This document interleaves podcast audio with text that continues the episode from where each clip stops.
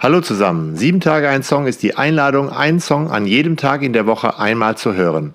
Dazu schenkt der Podcast dir drei Gedanken. Viel Spaß!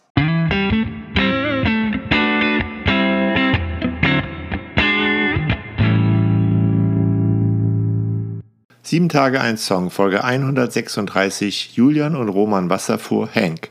Und die beiden sind sogar in dieser Folge mit dabei.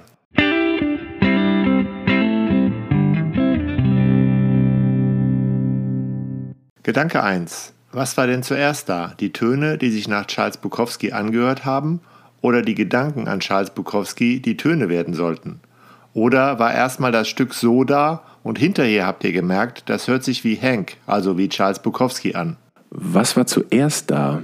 Das klingt ja erstmal so ein bisschen wie das Henne-Ei-Problem als Auslöser in der Kausalkette, aber bei uns ist das eigentlich relativ einfach zu beantworten. Wir komponieren so, dass wir inspiriert sind von äußeren Einflüssen, sei es die Natur oder Begegnungen mit Menschen, Literatur, Musik, dass wir auf Konzerte gehen, andere Musik hören.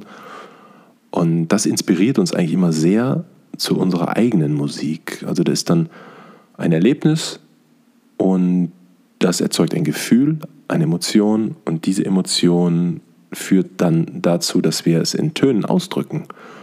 Und so war das eigentlich auch bei Charles Bukowski. Eine Freundin von mir hat mir ein paar Texte geteilt und irgendwie hat mich das sehr inspiriert.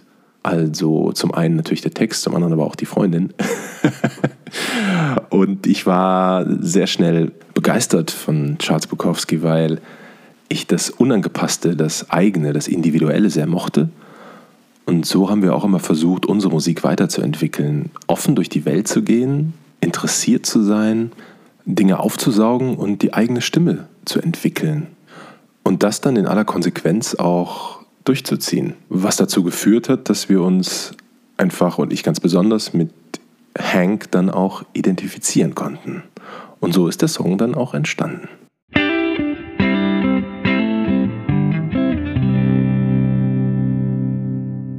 Gedanke 2. Roman hat in Gedanke 1 davon gesprochen, dass das Unangepasste von Charles Bukowski etwas war, das für die Komposition wichtig gewesen ist. Auch mich begeistert an Charles Bukowski schon immer seine unbestechliche Eigenwilligkeit, die ihn auch vor jeder Vereinnahmung bewahrte. Neben einigen groben und auch derben Texten hat Bukowski auch ganz feinfühlige Texte geschrieben. Und ich finde, zu unserem Stück Henk passt so ein zärtlicher Text ganz besonders gut. Der Text wird in Englisch von Roman gelesen, die deutsche Übersetzung im Anschluss liest Henning Kober. The Laughing Heart by Charles Bukowski. Your life is your life. Don't let it be clubbed into dank submission. Be on the watch. There are ways out. There's light somewhere. It may not be much light, but it beats the darkness. Be on the watch. The gods will offer you chances. Know them. Take them. You can't beat death. But you can beat death in life sometimes. And the more often you learn to do it, the more light there will be. Your life is your life. Know it while you have it. You are marvelous. The gods wait to delight in you. Charles Bukowski Das lachende Herz. Dein Leben ist dein Leben.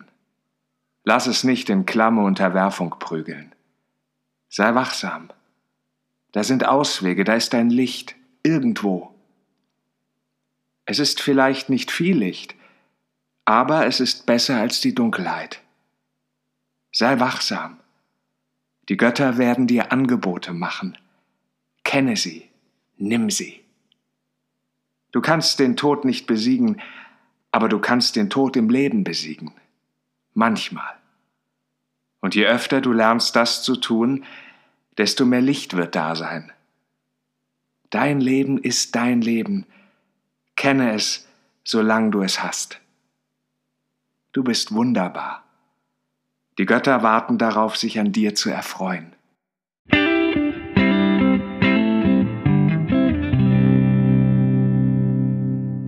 Gedanke 3.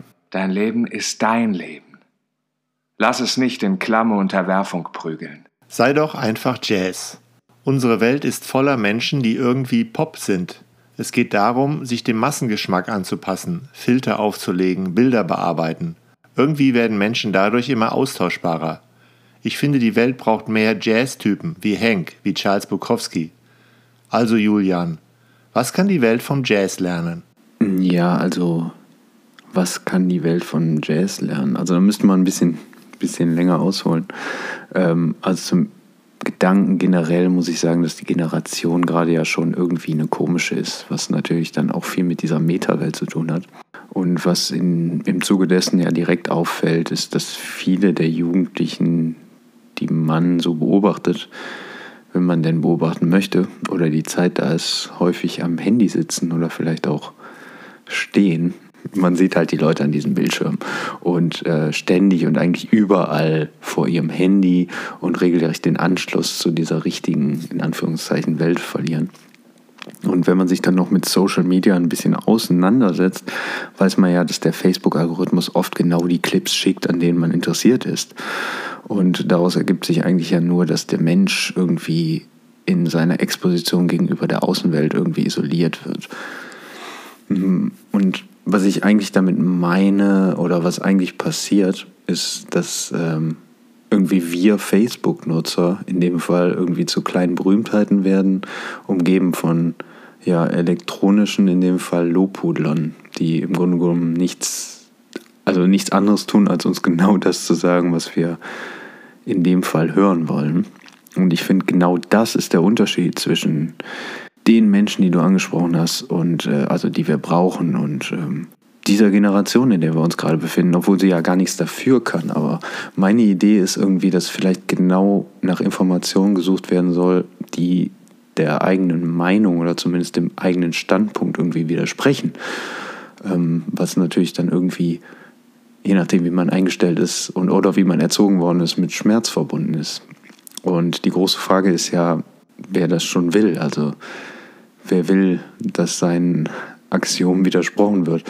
Und ich glaube, das ist halt sehr, sehr schwer ähm, zu akzeptieren, so für die jetzige Generation.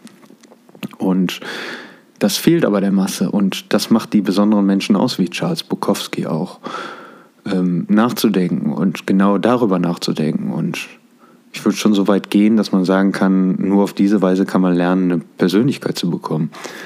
Und jetzt kommen wir zu dem Punkt, was kann man vom Jazz lernen? Der Jazz ist genau in dieser Form diese Kommunikation und diese, vor allem diese Kommunikation draußen.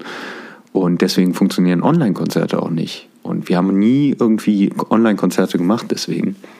Und ich finde genau Jazz ist genau das. Und die Generation, die sich nur geistig isoliert, schrumpft einfach, finde ich, meine Meinung nach. Und es fällt ja eigentlich auf, dass vor allem die Millennials irgendwie denken oder beigebracht bekommen haben, dass jede Moral irgendwie relativ ist. Das finde ich, äh, das, das, das lässt sich besonders beurteilen. Also diese Relativisten, vor allem auch an Hochschulen sind ja viele oder an Universitäten viele Relativisten mit ihrer Meinung und ähm, ja, wie soll ich sagen, ja, solche Menschen finden halt Werturteile als irgendwie ein Ding der Unmöglichkeit und Tugenden gibt es ja per se nicht. Und ähm, so fällt es zumindest jetzt in den letzten Jahren, seit Corona, bei Facebook zumindest mir sehr auf, dass ähm, ja, es ist schwer zu sagen, ohne irgendwie äh, komisch dazustehen, aber Toleranz als das Ding genommen wird, also als die Waffe oder der Wert, der Grund für so, so sozialen Zusammenhang. Und ähm, ja, also das Ding, was eigentlich vor Konflikten bewahrt und um das jetzt nicht in den falschen Hals zu bekommen, Toleranz ist eine super Sache, aber ich sage nur dieses prägnante Wort Virtuous Signaling. Und was ich damit meine, ist eigentlich dieser Gutmensch, der, wie du schon angesprochen hast, sich ein bisschen von der Außenwelt abschneidet und ähm, weltoffen, sensibel ist und ein bisschen tolerant und ja, im Prinzip dafür entsprechend viele Likes und Follower kriegt. Und das ist halt genau das, worauf es ankommt in dieser ja, irgendwie schon kaputten Welt. Also der Lohn für die nicht vorhandene oder Pseudotugend. Und ich weiß noch, ich habe äh, letztens ein Buch gelesen, da hat Norman Deutsch ein Vorwort geschrieben.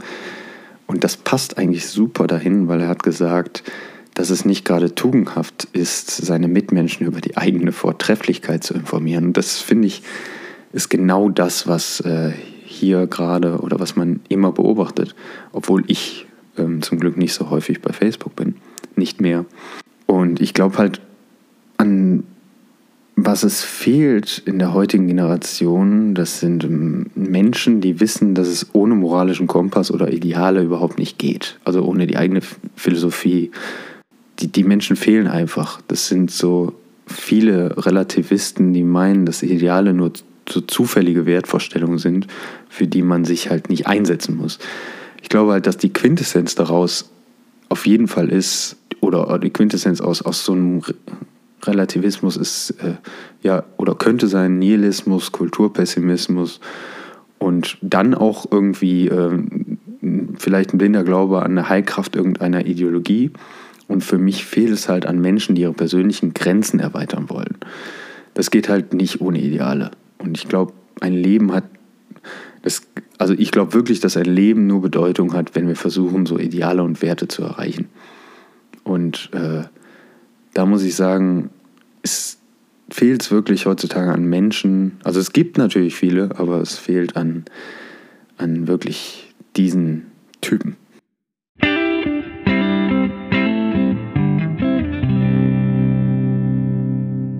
Danke fürs Zuhören. Bis nächsten Dienstag. Ich freue mich, wenn du den Podcast bei Spotify oder Apple bewertest.